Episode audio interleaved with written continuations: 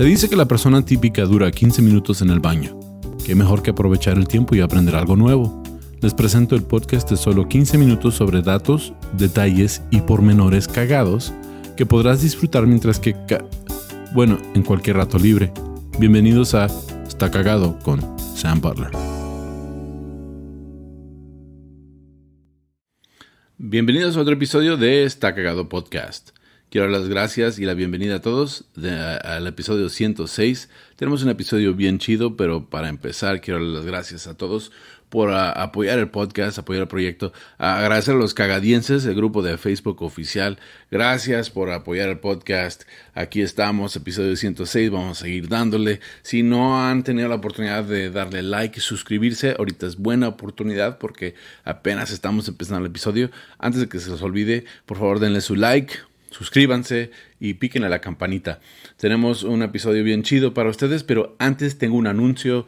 Me presento en la Ciudad de México, en el Club 139, viernes 26 de agosto a las 10 y media de la noche. Estaré presentando mi show completo, que para mí es algo súper em, em, emocionante iba a decir excitante también, también. No, pero es súper emocionante uh, uh, poder presentarme uh, como estelar en el 139 ahí en la Condesa. Si tienen la oportunidad, busquen los boletos en circulorojo.com forward slash, no sé cómo se dice forward slash en español, pero pues es el palito así acostadito, Sam Butler. nos vemos ahí, amigos. nos tomamos fotos, los pistos o como dicen en México, unos chupes y pues ahí nos la pasamos chido. Gracias a todos ustedes de nuevo y ahora pues vamos a empezar el episodio 106. Este episodio pues es algo que no pensaba hacer, de hecho ah, leí un artículo y dije, ah, a huevo, tengo que hacer el episodio de Está cagado de esto porque a mí me sacó de onda. Como muchos de ustedes saben, yo me dedico a la construcción, pero específicamente a mi especialidad es la soldadura, el metal, el acero, todo lo que tiene que ver con, el acero, con trabajar el metal, pues es algo que pues a mí me, me gusta. Pues, es eh, lo que estudié, es lo que, a lo que me dedico. Y uno trabaja años como soldador, va a la escuela, estudia, trabaja, experiencia y se da cuenta que no sabe ni madres en cuanto a los metales. Así pasó con este artículo. Ah, estamos hablando específicamente de, bueno, el artículo que leí, pues ah, fue el que me abrió el apetito y ya me puse a investigar ah, un poquito más en cuanto al tema, porque a huevo esto tiene que ser un tema de esta cagado podcast. ¿Qué es lo que, lo que encontré? Ya, mucho misterio. No, lo que encontré es que actualidad es una historia chida porque tiene que ver con arte, tiene que ver con metal, tiene que ver con cultura. Y estamos hablando de ah, el Museo de Cincinnati, Ohio, aquí en Estados Unidos. Tiene uh, como 10.000 artefactos de origen asiático. Ah, y, muchos de esos artefactos pues no los pueden poner en el museo para que la gente los observe. ¿Qué es lo que hacen? Los almacenan en el sótano o tienen almacenes aparte, pero tienen más de 10.000 artículos que solo tienen que ver con ah, la cultura asiática. Y entre estos artículos había un espejo que era muy sencillo, ah, no tenía nada de interesante. Ah, un espejo, me imagino, viéndolo eh, más o menos como mm, unas 6 pulgadas de diámetro, que serán unos 13 centímetros de diámetro y, y pues muy sin chiste. Ahora, ah, hay una, ah, no sé si es señora o señorita, y no sé qué sea apropiado decir, pero hay una muchacha pues ah, que se llama Hu Mei Song, Hu Mei Song, es curadora ahí del, se dice curadora, pero es, es, es una de las que trabaja ahí en el museo. O sea, es que es curadora, ¿no? Curator en inglés del museo. Y ella específicamente trabaja en la ala del museo, que es la ala de, artefactos asiáticos. Y ah, no sé cómo estuvo que, que, viene una exposición, quieren exponer todo el arte asiático ah, en bronce. Y pues este eh, espejito que encontraron eh, es un espejo, pues sin chiste, pero es de bronce. Entonces,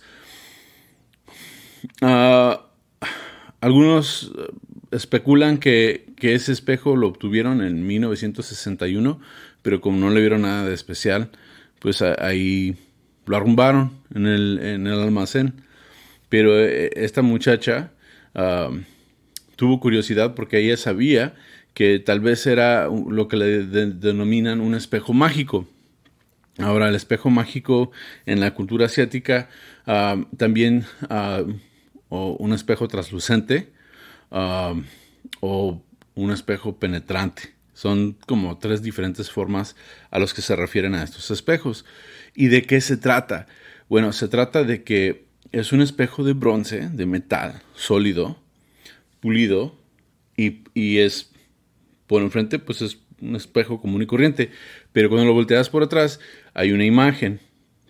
Ahora esa imagen uh, es, es, vaciada, o sea, no es, uh, ¿cómo se dice? Es, es, colada, o sea, hacen un molde y luego vacían el, el, el, bronce calientito y ya se enfría, ¿sí? Y ya quitan el molde y pues ya quedó vaciado el metal, el bronce. Y ahora por el lado de atrás queda el vaciado o forjado. No, no forjas un poquito diferente. Bueno, sí es forja, forjado. Y ya por la parte de enfrente es pulido y brilloso, al, punto de que uno alcanza a ver su reflejo en el espejo. Y es, finamente ah, pulido. Pero lo que, lo que saca de onda de esto es que por muchos años lo tenían arrumbado porque pues, pensaban que era un espejito común y corriente. Y ah, fue Hu Mason, vamos a referirnos a ella como Song, la que pidió que por favor le, pusieran una luz al espejo. Y, resultó que al, ah, ponerle una luz de una lámpara, de una linterna, uh, proyectó una imagen sobre la pared de atrás o sea que esto es lo que, a lo que se diseñó el espejo. El espejo es un espejo mágico que al, brillarle la luz proyecta una imagen. Y en este caso, este espejo proyectaba la imagen de Buda y Buda este, con unos rayos de luz saliendo así de, su cuerpo. Y era un símbolo de Buda en, las nubes o, o, en su gloria celestial, como, como piensan ellos en, su creencia religiosa. Entonces, esto sacó de onda a pues, todos los del museo de que este espejo que parecía insignificante ah, valía tanto. Y resulta que no, que nomás hay otros dos um, que han encontrado, o sea, que están, que están en exposición en museos, porque ah, está interesante, ¿eh? porque, y, es una historia que hay que explicarla. Pero empezaron a encontrar estos espejos como en 1932 arqueológicos, ah, en, excavaciones arqueológicas, arqueológicas y no, no, sabían de qué se trataba. Entonces no hay muchos de estos espejos ah, originales todavía en existencia. Pero se, se, calcula que estos empezaron a hacer ah, en la dinastía Han, que viene siendo 200 años antes de Cristo, o sea, 200 años antes de Cristo empezó la dinastía Han y terminó la dinastía Han 24 años después de Cristo, uh, basado en el, en el, calendario pues, que utilizamos todos, que es el calendario cristiano.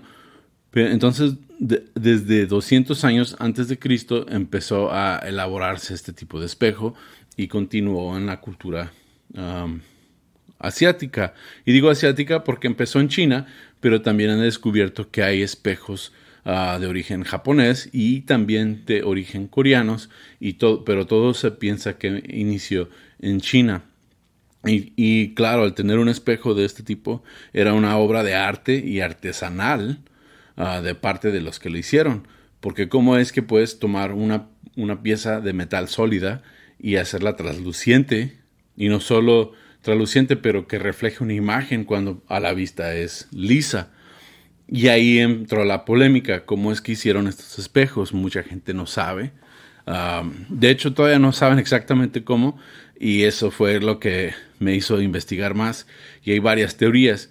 Una de las teorías es de que la parte de enfrente es ah, una lámina más delgada y también está, por lo general son redondos de la parte de enfrente, ah, como un domito, y se piensa que ahí es donde se talla la imagen ah, como un repujado y luego ya esa se sobre, sobreimpone en la, en la base y, se solda juntos, o sea, se funden juntos.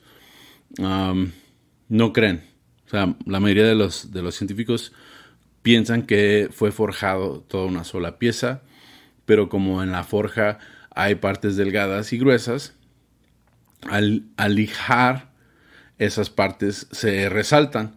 Entonces eso causa que, o sea, se deja el metal más delgado por enfrente ah, o más grueso en diferentes lugares y donde es más delgado o más grueso ah, refleja la luz distinto. Entonces eso permite que esa imagen se proyecta, pero no es visible al ojo humano. De todas formas, todavía no se, no se sabe. También dicen que hay una especie de mercurio que utilizan como para darle uh, un acabado. Entonces, otra especulación es que ese mercurio también cae en las grietas microscópicas de, cualquier imagen que están proyectando y eso causa el reflejo. Ahora, en, otro artículo que leí, trataron de taparon los espejos con oro o plata y pulirlo de nuevo, pero seguía resaltando la imagen. Entonces, eso como que quitó la idea de que eran grietas necesariamente lo que estaban proyectando esas imágenes. ¿Cuál es la respuesta? Pues realmente no sabemos. O sea, ah, yo casi creo ah, en la explicación de que cuando, cuando se derrite el bronce y se pone en el molde, entonces lo pulen, al pulirlo, queda lámina más delgada y, en ciertos lugares y más gruesa en otros y al iluminarlo pues es diferente cómo rebota la luz de esas imágenes. No sé cómo lo hacen, pero pues si quieren buscar más información son espejos mágicos chinos. Así lo puede buscar, espejo mágico chino. Hay muchos datos. Ah, también si andan por el por Cincinnati, Ohio, ah, por lo que leí, va a estar en exposición empezando el 23 de julio. O sea que ya mero. Uh, denle una vuelta. Yo, yo no estoy cerca ni voy a estar cerca el 23 de julio, pero si por cualquier razón me toca estar cerca, lo voy a ver. Y los otros dos espejos, uno está en uh, Tokio, el museo eh, en Tokio, Japón. Aquí tengo el dato, si quieren se los busco, si andan por allá. Ah, y el otro está en el ah, Met, que viene siendo el museo aquí en Nueva York. Entonces, ah, en la ciudad de Nueva York. Entonces, si van al Met o si quieren ir al museo en Japón, pues en Tokio, Japón, se los recomiendo. Yo tengo la curiosidad de verlo cerquitas, de, de entender qué es lo que está pasando realmente con el metal. Me encantaría poderlo ver no sé, es, es para, para muchas personas es algo que, que todavía no entienden y los científicos realmente no han podido explicarlo. Pero está cagado. Está cagado que un metal sólido pueda ser translucente al punto de reflejar la imagen que se encuentra atrás del espejo sobre una superficie. Eso se me hace increíble. Entonces, ah, como les digo, si tienen chance de verlo, denle una vuelta. Y pues eh, eso es este episodio de Está Cagado Podcast. Eh, de nuevo, quiero agradecerles a todos por acompañarme en el podcast y, este pues 106 episodios ya ya la llevamos y son 106 en inglés y 106 en español. ¿eh? Ahora, si les gustó el podcast en español y lo quieren escuchar en inglés, el podcast en español sale los viernes, en inglés sale los martes. Entonces pueden escucharlo en español y luego escucharlo en inglés no es exactamente igual, pero pues más o menos. Entonces, así tienen un buen ejemplo de cómo, cómo se dice en español, porque pues yo no hablo perfecto español, pero así pueden escuchar los dos y, ir aprendiendo. Entonces, gracias a todos a las personas que utilizan el podcast como herramienta de aprendizaje, las escuelas de inglés que me han mandado mensajes que me dan las gracias por hacerlo en inglés. Ah, este podcast es para ustedes. Ah, disfrútenlo, compártanlo y pues gracias. Y pues si no me han seguido en redes sociales, de nuevo me encuentran como tu amigo Sam en todas las redes sociales y mi canal de YouTube, tu amigo Sam también. Denle like, suscríbanse y piquen a la campanita. Y por lo pronto eso es todo de este episodio. Pásensela chida. acuérdense de esto cuando estén en la peda y quieran platicar algo chido con sus compas. ¿eh? Nos vemos. Hasta la próxima.